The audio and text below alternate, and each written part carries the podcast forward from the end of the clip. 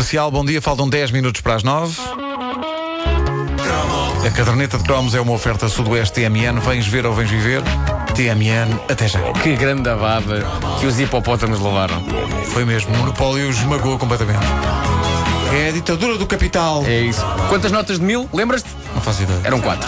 Para cada jogador? Para cada jogador. Era. Notas de 100. Eram 15. Mas tu contava, davas-te o trabalho de contar isso tudo. Olha que. Contar isso tudo. Tu tinhas que ter. Tu começavas o jogo sempre com as mesmas notas. Ainda sabes de cor. Ai, ai, ai. Olha, Marco.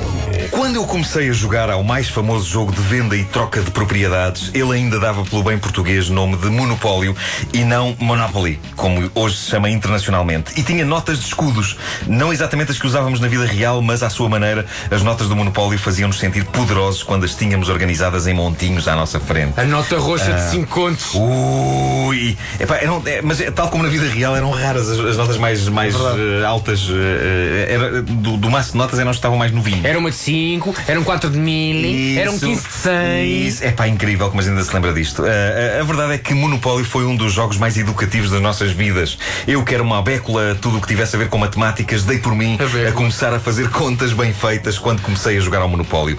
E ensinava-nos mais, ensinava-nos a gerir as nossas economias. E, claro, a sermos umas bestas capitalistas sedentas de mais e mais propriedade. Aquela ganância de. Quem é que é este? Quem é que... Este bairro é todo meu. Calha aqui, calha. Calha, sim, sim. Epá, a, a, a sede, a, vontade que tínhamos de ver os nossos, os nossos amiguinhos sucumbir ao nosso poderio financeiro. Bom, E nós com 7 anos a dizer: Hum, sim senhor, olha, sabes uma coisa? Hipoteca. hipoteca, pois é, é verdade, era a hipoteca.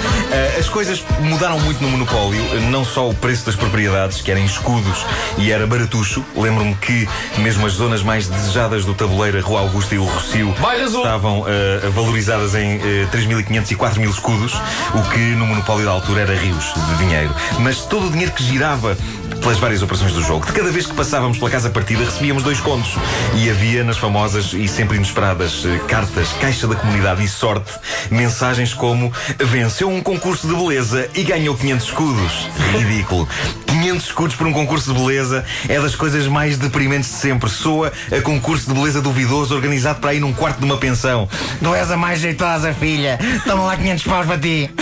Ah, o que- o que é certo é que, mesmo eh, com valores ridículos, o monopólio despertava o especulador sedento de dinheiro que havia dentro de nós. Mesmo que tivéssemos só para aí 10 anos de idade. Tu jogavas com quanto? 7? Estavas tu a dizer? E 7, 8 anos. Sim. incrível. E fez-nos passar a olhar para as ruas do nosso país de outra maneira. Houve uma altura, nos anos 80, eh, eh, em que eu jogava tanto ao Monopólio, que fazia tristíssimas figuras quando me queriam levar a passear a sítios como o Jardim do Campo Grande. Eu pensava, Campo Grande, isso só vale 600 paus. Ah, nunca percebi Tinhas voz de papagaio? Tinha, falava assim, fazia. O Marco quer bolacha! Bom, eu, eu nunca percebi porquê, mas eh, o Campo Grande era a zona menos valiosa do monopólio. Era a primeira casa Logo que a pessoa primeira. podia comprar logo a seguir à partida. E, e estava avaliado, juntamente com a igualmente deprimente Avenida Fernando Magalhães no Porto, em miseráveis 600 escudos. Na verdade, eu achava isto uma injustiça. Eu passei boa parte da minha infância a visitar o Jardim do Campo Grande, a andar nos barcos, naqueles, depois naqueles circuitos automóveis para crianças que nos ensinavam os sinais. Ias ao caleidoscópio? E ao Caleidoscópio. No mítico Centro Comercial e Cinema Caleidoscópio. Foi lá que creio ter comido a primeira pizza da minha vida numa pizzaria que esteve na moda em Lisboa. Por isso sempre achei que era injusto o Campo Grande valer só 600 escudos no monopólio. Mas depois de me habituar à ideia, o jogo passou a falar mais alto e eu comecei a olhar com algum desprezo para as zonas mais baratas da cidade. Eu não vou aí! Isso só vale 600 paus. Nas versões atuais do monopólio, o Campo Grande continua a ser churuca. Atualmente está avaliado em 60 euros. O que consegue ser ainda mais deprimente.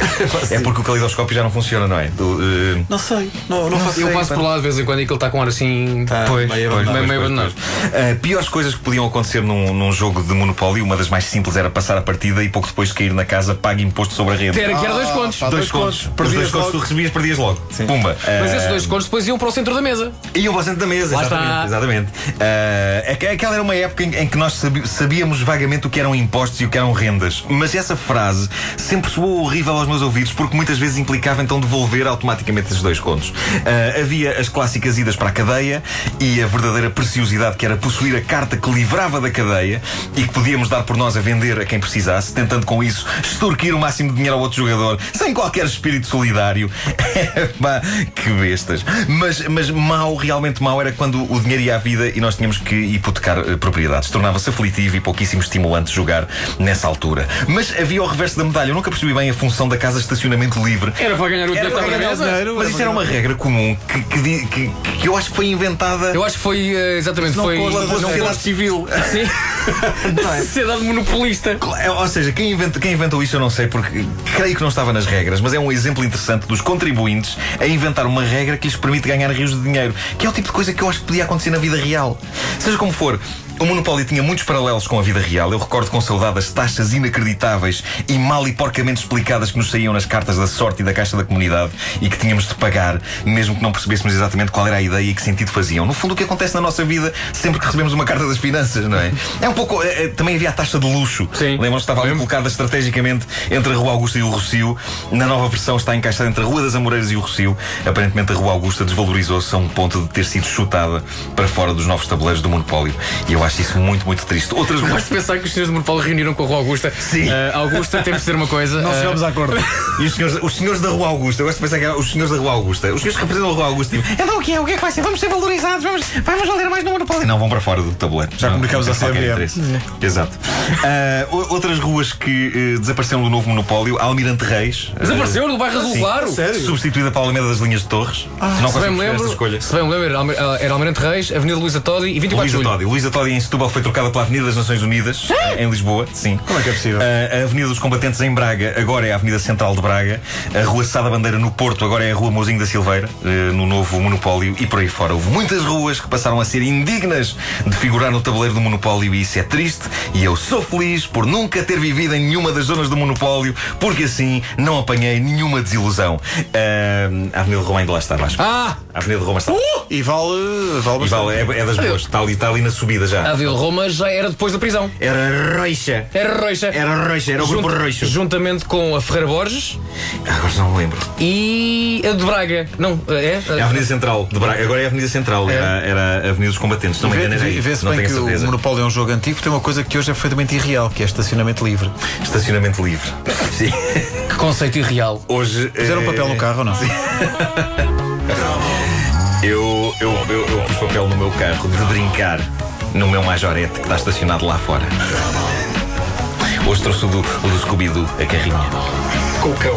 Com o cão, de fora da janela. Para respirar. Isto foi claramente antes de Nuno Marco tirar a carta. Agora é todo um mundo diferente. A caderneta de cromos é uma oferta Sudoeste TMN. Vens ver ou vens viver.